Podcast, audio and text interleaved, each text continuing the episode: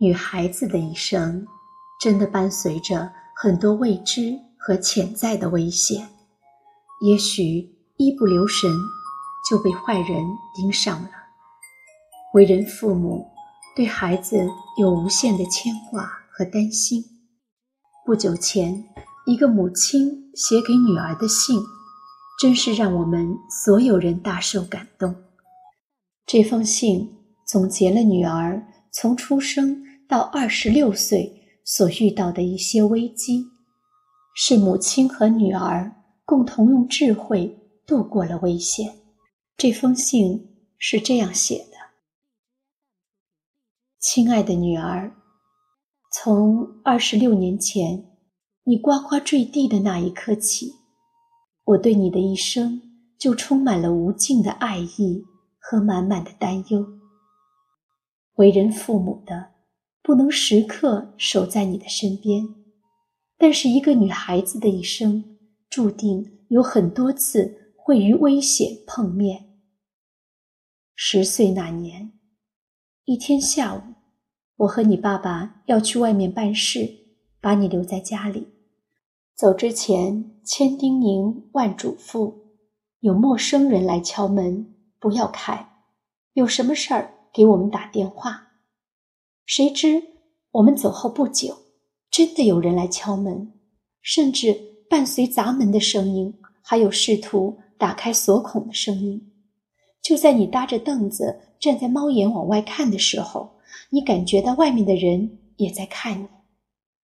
那时的你还不太知道害怕，只是隔着门问对方是谁，对方说自己是物业公司过来修水管。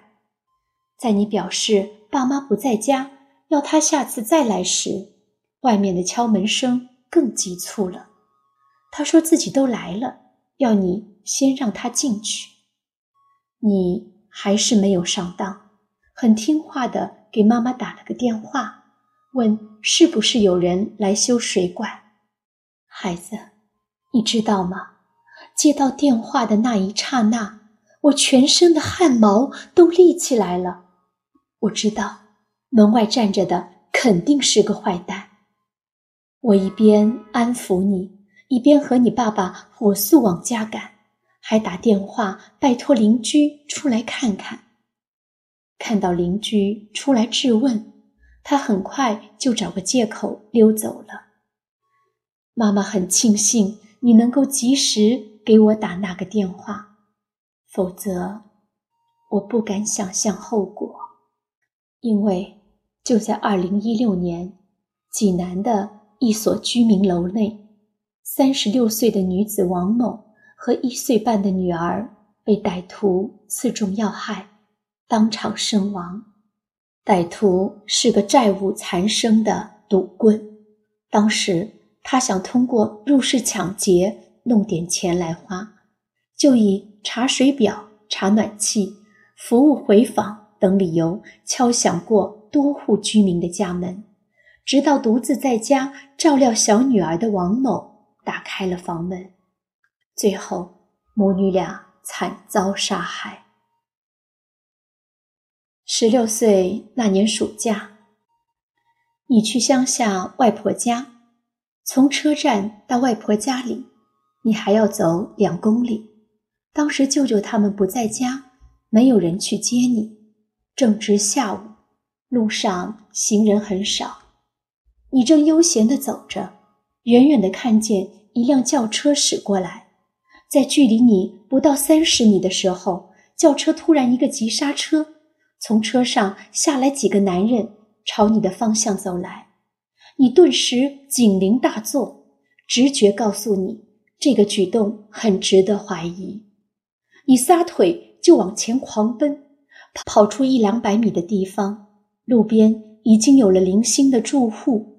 这时，你再回头看，你惊讶地发现，那几个男人停的地方，就是你刚刚起跑的地方。他们站在那里，朝着你的方向看，根本不像因为汽车故障而停下来。你告诉家里人这件事的时候，所有人都吓了一跳。在那没有摄像头又少行人的乡下，要是真的出了什么事儿，谁也不知道该去哪里找你。因为在二零一五年，大连一名女子在与同事聚餐之后，因为在路边等车，被一辆吉普车盯上。吉普车停在她身边，说可以顺路带她回家。在女子表示拒绝之后。吉普车上突然下来两名男子，将女子强行往车上拖。随后，女子被两名男子轮奸。二十二岁那年，你马上就要大学毕业了。和妈妈打电话的时候，言语之间都透露出对学校和朋友们的不舍。那段时间，你们经常会有小型的聚会。也会喝点小酒。你是成年人了，妈妈对你很放心。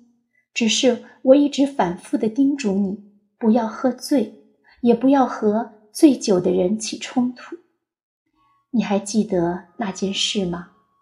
那天晚上，你们在学校对面的夜宵摊吃完，准备走，一个醉得七荤八素的中年男人对着你吹口哨。一边大声地冲你叫嚷，调侃着要你去陪他喝酒。你记住了妈妈的话，没有理会他，拉着朋友的手往学校的方向走。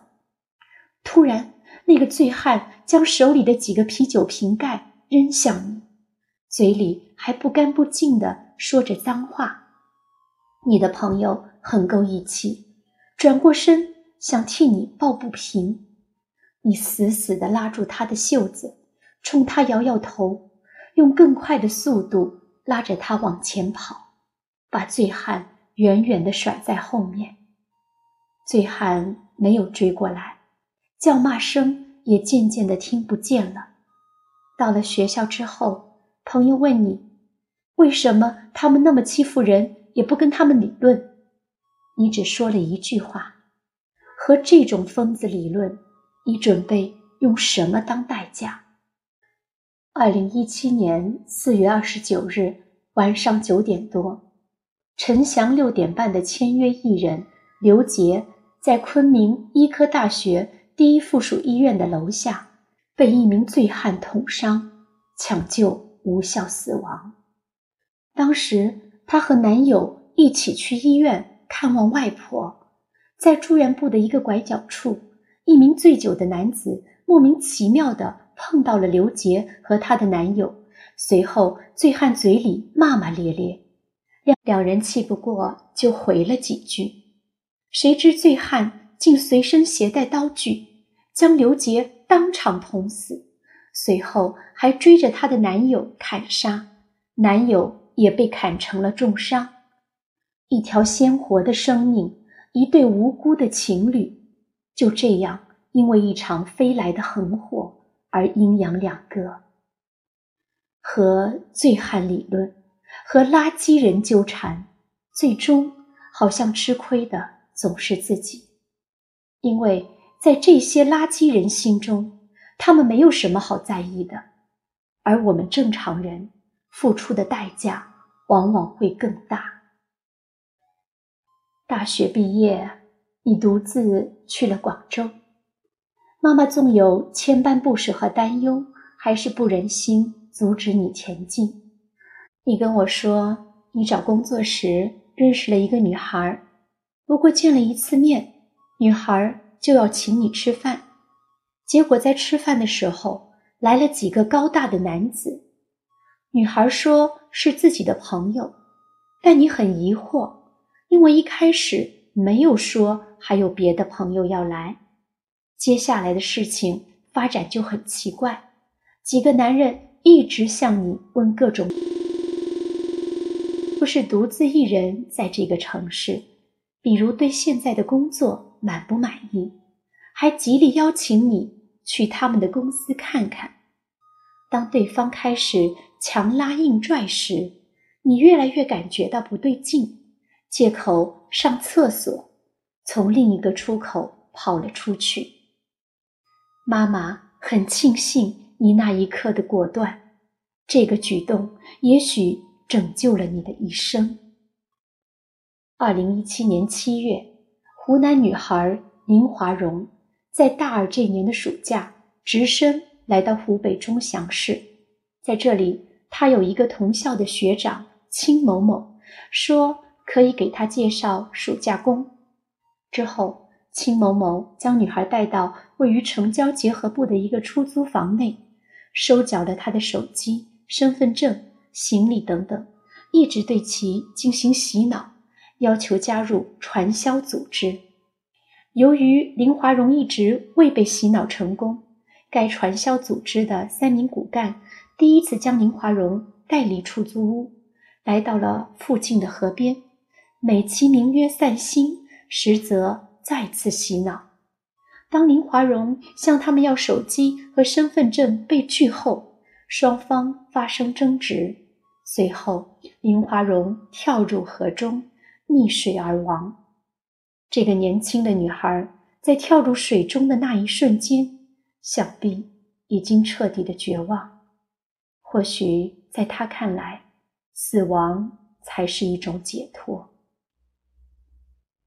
亲爱的女儿，经历了这么多，妈妈很欣慰你在妈妈的教育和自己的判断下，安安全全的成长到了二十六岁。如今你生儿育女，妈妈希望你能够将这么多年学到的原原本本的教给你的孩子。也许有人说，这个世界。哪有你想象的那么阴暗？很多时候是你自己想太多了。我也相信世界上终究阳光会比阴暗面多，温暖会比寒冷多。这样的案件毕竟还是少数，但是少并不代表没有，还是有那么多年轻的女孩从这个世界消失。她们做错了什么吗？没有，他们不珍惜生命吗？他们和我们一样热爱这个世界。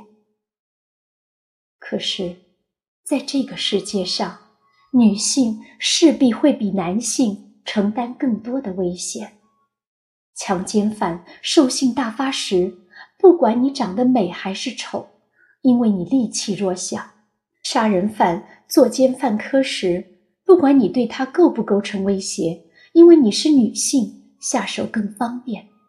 我们自以为是再普通不过的一个人，长得安全，身材一般，财产不够，能力中等，是放在人群中就马上找不到的人。但危险来临的时候，谁也料不到。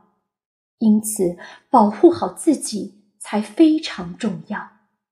不是在事情发生后再去学习如何保护自己，而是在一开始就要具有防范意识。你要知道，这个世界上的坏人恶事总会以意想不到的方式到来，所以，就算被嘲笑有被迫妄想症，就算被认为一惊一乍、胆小怕事，也要对人对事多加提防。女人一生的成长过程，就像要经历九九八十一难，最终才能取得真经，圆满的度过。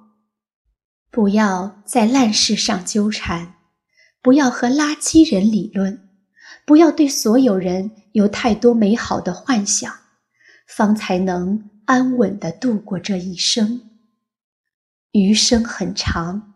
能够平安喜乐，也算成功。